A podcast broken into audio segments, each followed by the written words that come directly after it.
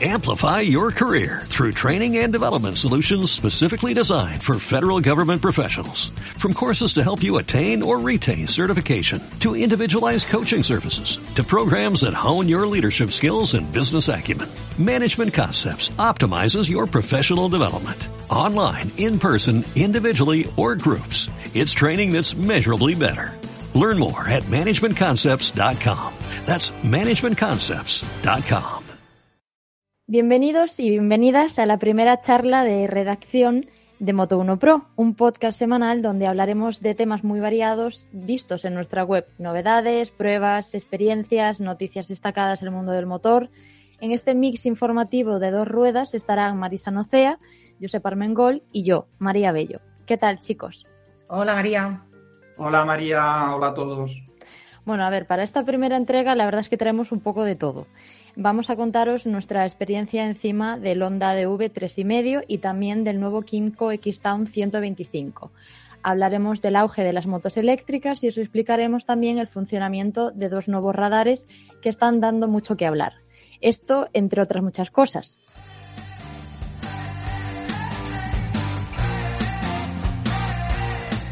Bueno, Josep, podría decirse eh, que hace unos días fuiste doblemente afortunado, porque además de ser el encargado de probar el esperado Honda ADV 3,5, viajaste a Italia para poder hacerlo, ¿no? Bueno, esto de doblemente afortunado lo podemos discutir, porque hay veces que lo de ir a presentaciones de motos es un placer, pero no tanto. La verdad es que fue una suerte ser de los primeros en probar el nuevo ADV 3,5 y Honda nos llevó hasta Sicilia para, probarlo. Eh, lo que pasa que en esta época del año, sin vuelos de vacaciones y demás, ir hasta Sicilia implica eh, hacer escala en Roma y perder una gran cantidad de tiempo en aeropuertos y demás. Pero bueno, no me quejo. La verdad que estuvo bien y la moto me gustó un montón. ¿Y cómo, cómo fue la, la experiencia con este nuevo scooter? ¿Es como el XADV pero más pequeño? Bueno, esa es la idea de Honda, ¿no? Honda sabemos que hace unos pocos años lanzó el XADV, que es eh, nos sorprendió a todos porque parece es un scooter mecánicamente, pero es una moto trail de aspecto y de, y de concepto.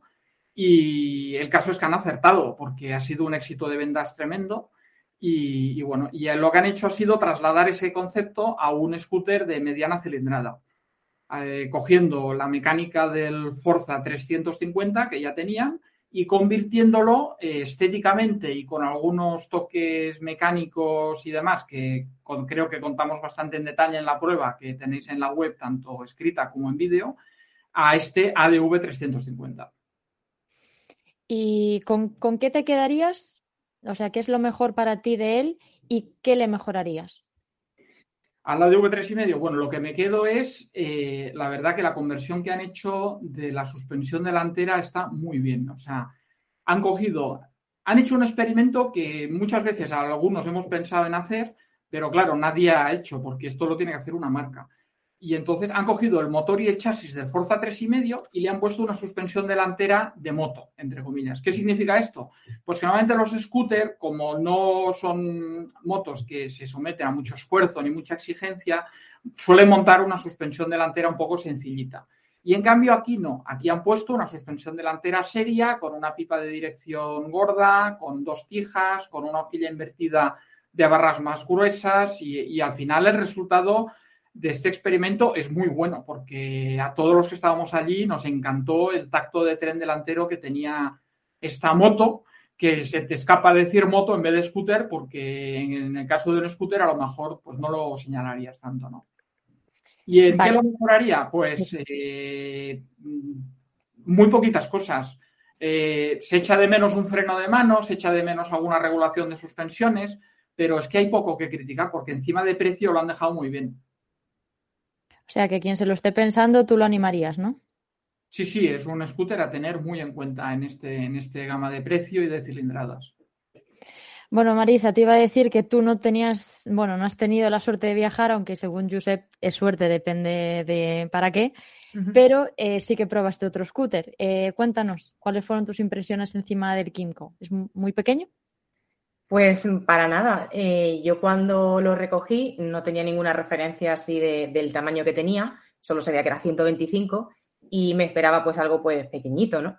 Y la verdad es que tiene bastante presencia, así que es, es, grande para ser un, 125.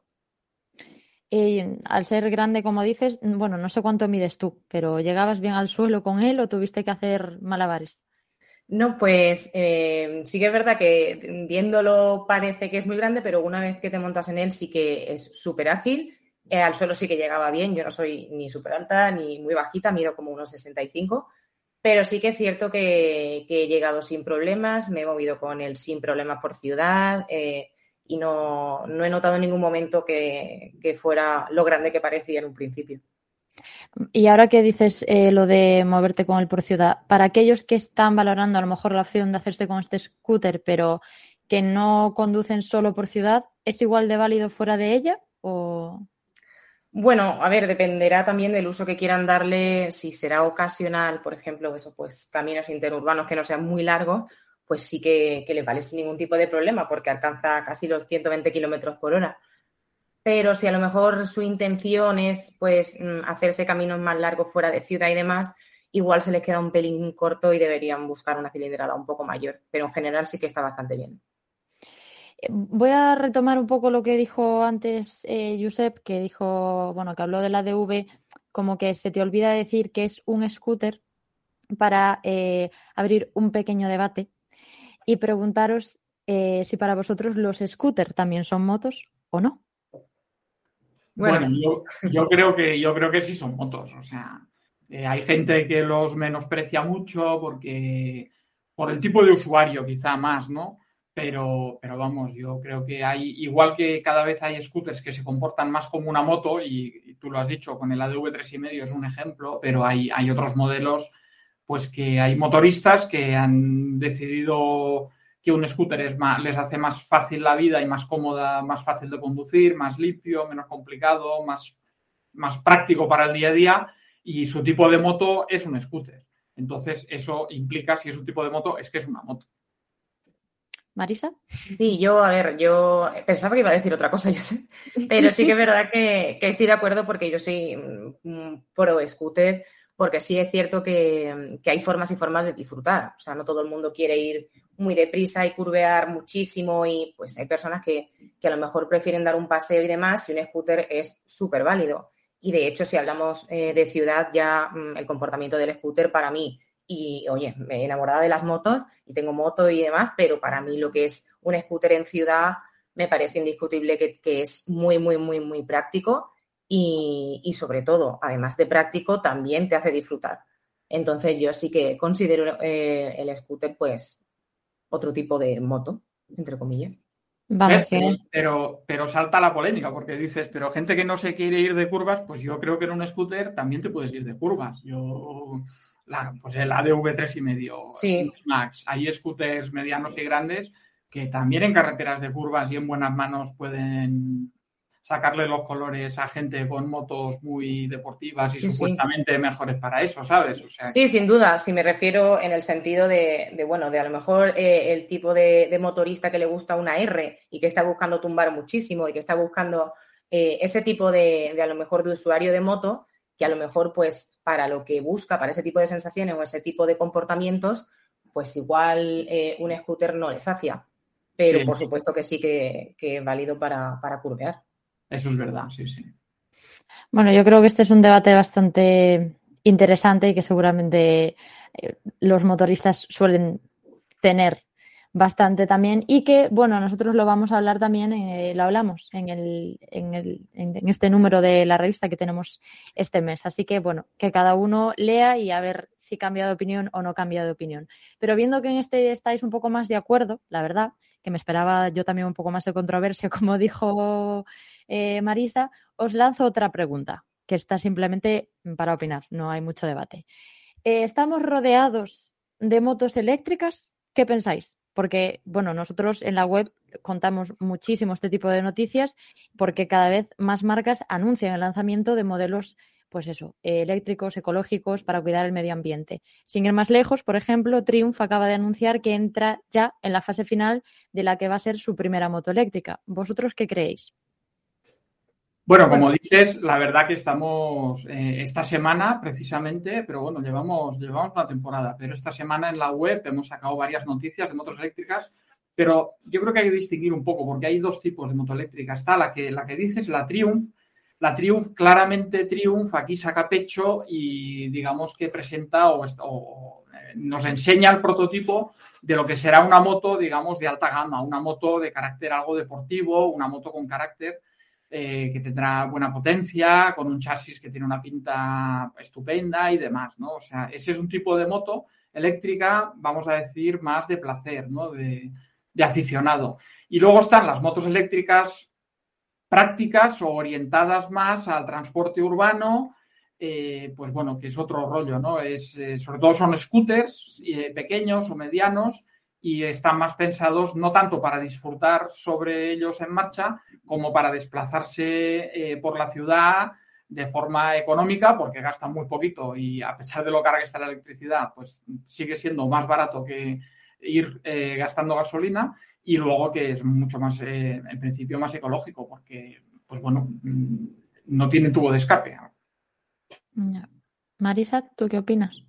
Sí, yo también voy por ahí. Yo creo que, tiene un sentido que ahora mismo es una realidad el tema de, los scooters eléctricos, por ejemplo, para ciudad, para, para tramos más cortos, para eso, pues para un número de kilómetros limitado. Eh, yo creo que eso es, ya te digo, una realidad, no es el futuro. Sin embargo, en el tema motos creo que todavía estamos como muy, muy verdes. Vemos cosas que están muy bien, por ejemplo, de eh, la misma Triumph de la que estamos hablando tiene una pintaza, como dice Josep, pero sí es cierto que todavía yo creo que, pocos usuarios mm, ven ahí una compra a corto plazo, no sé si a medio plazo, pero a corto plazo creo que todavía es algo un poco que todavía le queda desarrollo, todavía le queda infraestructura, le quedan eh, muchas cosas para que el usuario pueda decir, oye, me la planteo, como moto de ocio, por ejemplo. ¿Y vosotros?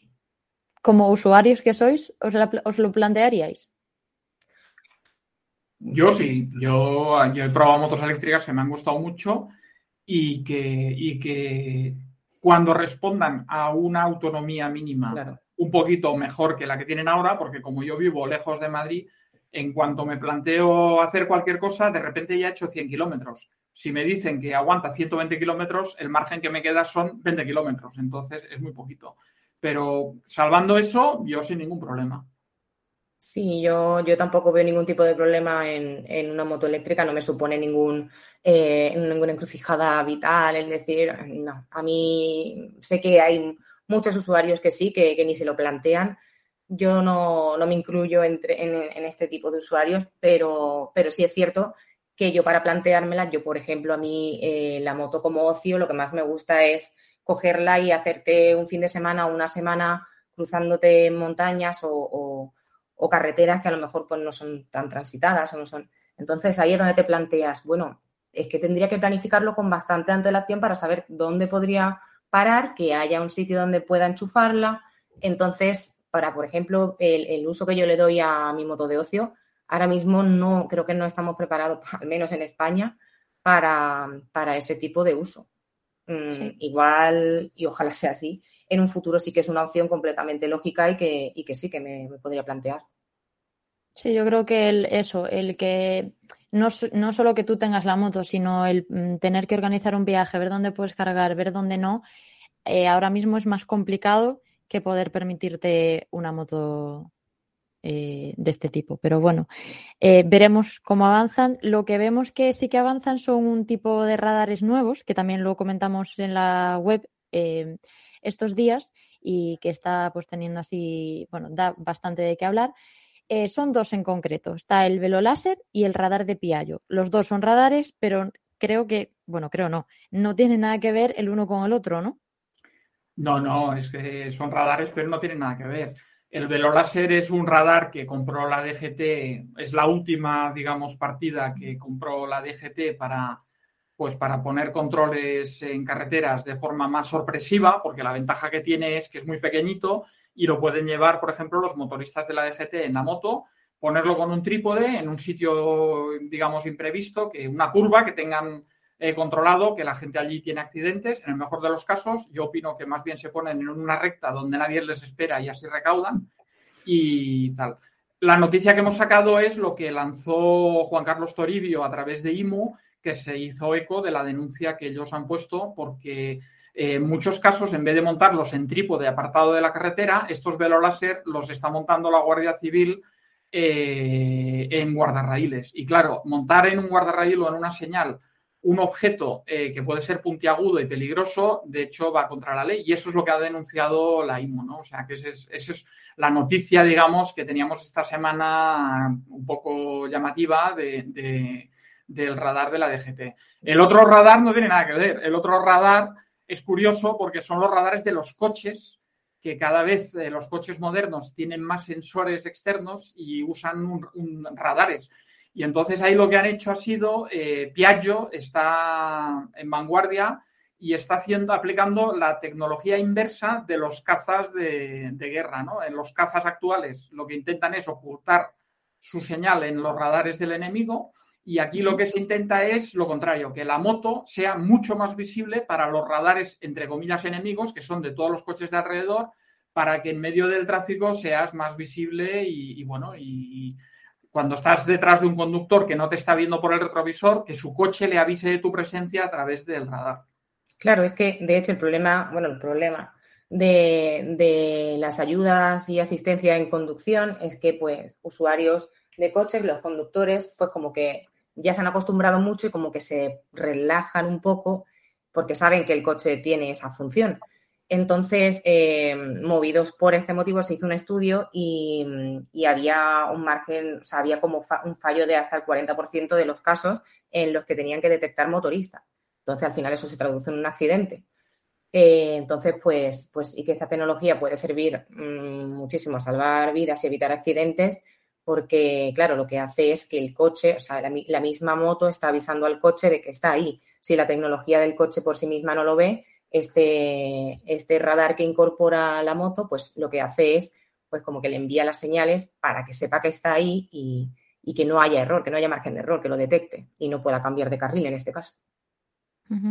Bueno, yo eso, todo lo que sea ganar en seguridad en carretera, eh, bienvenido sea, ¿no? Así que, eh, a ver, y bueno, a ver, eh, oficialmente aquí solo somos tres, pero vosotros, los oyentes, evidentemente también formáis parte de esto. Así que hemos pensado eh, que cada semana daremos respuesta a las preguntas más destacadas o las más repetidas que nos enviéis a nuestro correo. Sí, escribidnos a redacción arroba moto1pro.com, que es nuestra dirección de la redacción, como su nombre indica, y que es donde recibimos vuestras consultas. Eh, de hecho, esta semana, aunque sea nuestro primer podcast, eh, pues aprovechamos para contestar a varias preguntas que ya nos han hecho a la vista de la prueba de la DV 350 y que está claro que hay mucha gente que ya empieza a plantearse la duda, que es, eh, pensando en comprar un scooter Honda 350, ¿comprarías el ADV o el Forza y por qué?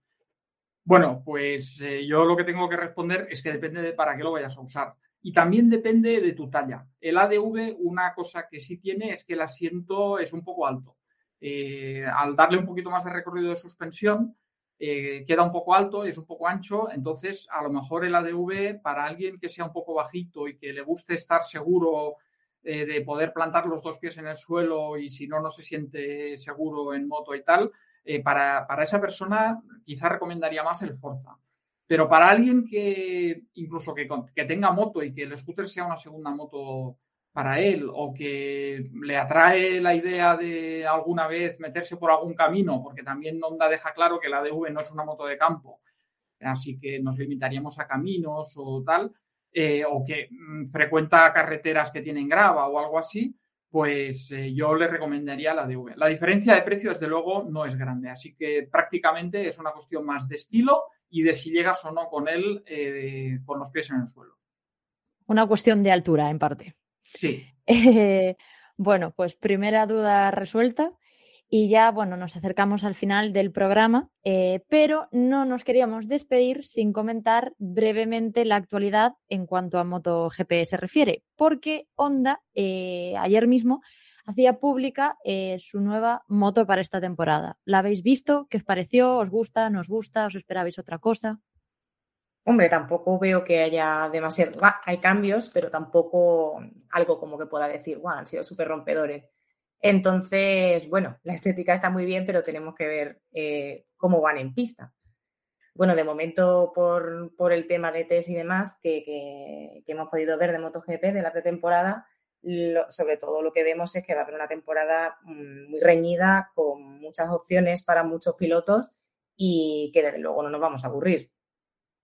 Sí, la onda ya iba siendo hora que le cambiaran un poquito la estética y la verdad que es curioso porque nosotros que estamos muy metidos decimos, oh, la han cambiado un montón. Seguramente alguien que no esté tan puesto dirá, caramba, pues yo la veo igual. Yo la veo igual, claro. Se ve muy parecida. La onda lo que ha cambiado mucho es por dentro este año. Claro, yo, este, me refiero eso estéticamente. A ver, a ver, a ver si es verdad. No tiene un tornillo, por dentro no tiene un tornillo igual y de momento ya en las primeras pruebas está ahí en tiempos. Eh, yo creo que con Mark y compañía eh, la onda puede dar alegrías a los aficionados de la marca y entonces, bueno, esa nueva estética que se adapta un poco a las formas de la moto que han cambiado y por eso estaban obligados a cambiarla, pues va, va yo creo que sí, va a dejar huella. Yo mm, también lo creo, la verdad. Es cierto que me esperaba a lo mejor algún cambio estético un poco más impactante, pero al final casi siempre son iguales por fuera. Pero bueno, eso, lo importante realmente es cómo sea por dentro. Y yo creo que ya va siendo hora de que todo vuelva a coger forma en ese equipo y que ahora que vuelve Mark, pues mm, a ver si entre una cosa y otra eh, vuelven para arriba. Sea como sea, seguro que Máximo y Diego nos lo cuentan el próximo lunes en Diálogo sobre las Ruedas. Así que, mm, por mi parte, nada más. Muchas gracias, chicos. Gracias, hasta la semana que viene. Gracias, hasta la semana que viene.